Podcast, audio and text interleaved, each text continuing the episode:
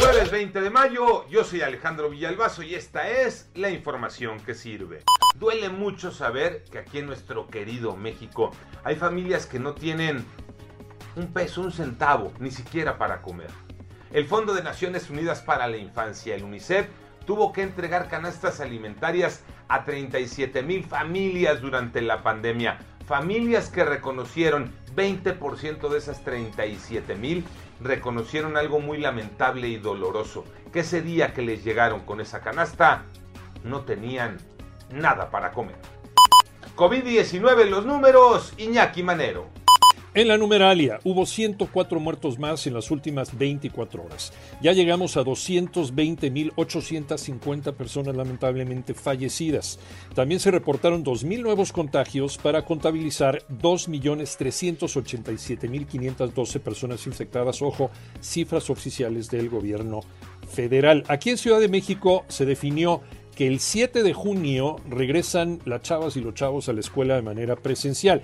Solo volverán aquellos estudiantes, dice el gobierno de la ciudad, que lo deseen y el regreso a las aulas será escalonado y seguro. Estarán un mes en clase. El ciclo escolar termina el 9 de julio. Como dice Juanga, ¿pero qué necesidad? A seguirse cuidando. Liga Mexicana de Béisbol, ¿qué nos cuentas, Tocayo Cervantes?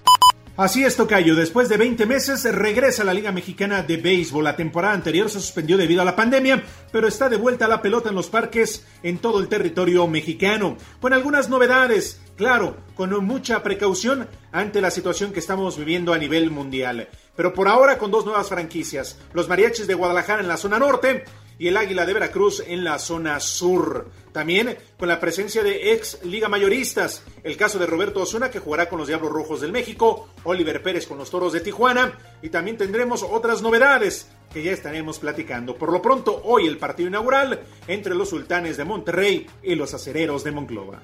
Yo soy Alejandro Villalbazo, nos escuchamos como todos los días de 6 a 10 de la mañana, 889 Noticias y en digital a través de iHeartRadio. Pásenla bien, muy bien donde quiera que estén.